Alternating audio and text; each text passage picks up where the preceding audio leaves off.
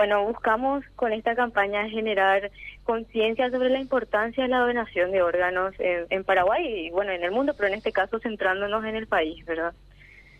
¿Cuánto tiempo llevan buscando el corazón para tu padre? Bueno, el caso de mi papá es, él hace cinco años ya fue diagnosticado con insuficiencia cardíaca. Inicialmente él fue tratado con medicamentos, tratamientos, y bueno, y como es una, es una enfermedad que, que paulatinamente va deteriorando al, al paciente, llegó un momento donde él necesitó el año pasado un, un resincronizador cardíaco. Eh, buscamos por organizaciones, fundaciones, ya que el precio es bastante elevado y bueno, no, en, en ese trayecto de la búsqueda ahora llegamos también a, a la búsqueda del trasplante, porque bueno, llegamos a este punto. Eh, es bastante... Y estamos hace... Eh, disculpe, se me que, No, te escuchamos. Vos, vos, sos la protagonista, por favor, te escuchamos. Decí todo lo que quieras. Bueno, y, y bueno, eh, luego de la búsqueda y todo eso, eh, hace aproximadamente dos meses y medio estamos en lista de espera. Pero como le digo, la búsqueda viene desde hace tiempo porque iniciamos con el resincronizador cardíaco.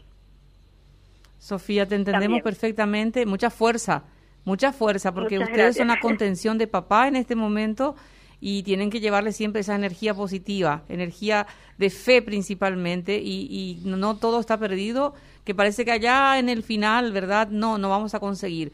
Vamos a hacer esa campaña, seguramente lo estás haciendo a través de, de redes sociales, de otros medios, para conseguir ese corazón. ¿Dónde está internado él? Bueno, él ahora por cuestiones sanitarias, como el aumento de casos de COVID, le dieron de alta hace 15 días y, y bueno, él está en casa, y, pero está internado y sigue un tratamiento ambulatorio en el Hospital San Jorge. Debido a su a su cuadro, él no mucho tiempo tampoco puede exponerse ni a, ni a una gripe siquiera, ya que en cualquier momento puede aparecer un donante y él tiene que estar en perfectas condiciones. ¿Cómo se llama tu papá, Sofía? ¿Cuántos años tiene? Como están compartiendo también con las familias, justamente están mencionando, él está, tiene que estar atento, tiene que estar 10 puntos para apenas se pueda dar esta situación del, del trasplante, pueda eh, someterse. Bueno, mi papá se llama Raúl Adorno, él tiene 58 años, es muy joven aún. Sí. Es lo que, que esta enfermedad, eh, como le dije, deteriora totalmente al paciente y bueno, y a raíz de esta situación, mis familiares que se encontraron en Argentina tuvieron que venir también, como para, porque no puede quedarse solo tampoco, porque en, en dos meses, un poquito más, su calidad de vida cambió completamente.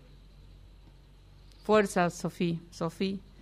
No, se, se, te entiende perfectamente. Yo me tengo que meter, pero también quiero llorar contigo. Pero este, no soy de las mejores para, para dar este, este tema de aliento pero sí sabes de que no estás sola ni tu familia. Eh, hay que pelear hasta la última consecuencia y la última consecuencia es que tu papá tiene que salir bien de esta. Si no pudieron llegar a Argentina, por algo será. Yo siempre tengo ese, ese lema, ¿verdad? Por algo será. Y, y bueno, no sé si llegaste a hablar con la gente de ahí del hospital militar, con el doctor Gustavo, que es el melgarejo que está ahí, creo que eh, manejando todo este tema, si, si ya hay o no posibilidades de algún donante o no? Y, hasta el momento sigue en lista de espera mi papá.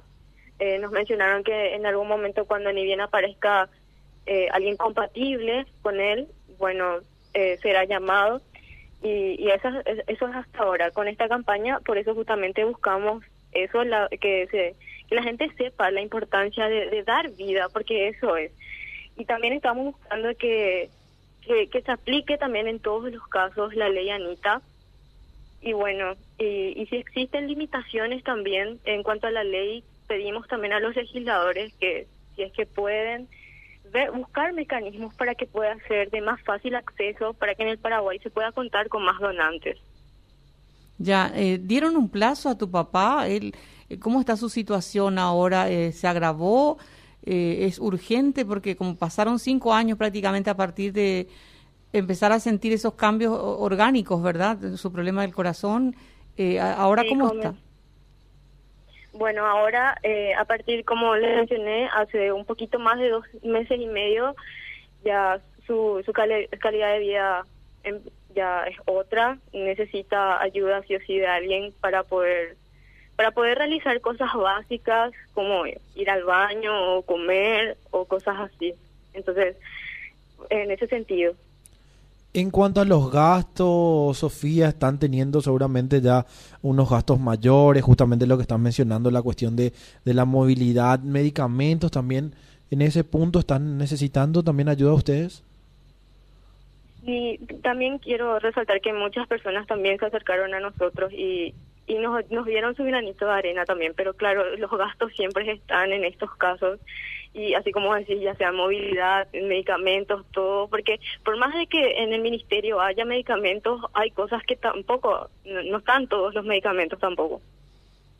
La gente que puede, que quiere colaborar contigo, que quiere colaborar también con, con esta causa, sumar su granito de arena, ¿tenés algún número, algún lugar donde la gente pueda eh, acercarse también a ustedes? Sí, es el 0985 187 103. ¿Podés repetir, por favor? Sí, 0985 187 103. 187 103. 0985 187 103, ¿está bien? Sí, perfecto. Bueno, y fuerza a no decaer. Mucha fe en Dios. Mucha fe en Dios, porque Dios no te deja sola. Ustedes son los que van a desprenderse de Él si lo hacen. Así es que yo lo único que te digo, habiendo habido, visto tantas experiencias, te puedo decir que el milagro se puede dar y a lo mejor ahora mismo, este, en, algún momento puedan estar recibiendo la noticia de que tu papá pueda, pueda ser trasplantado y tenga un corazón nuevo. Muchísimas gracias, en serio, por su apoyo, por su difusión y su ayuda y también gracias a toda la ciudadanía.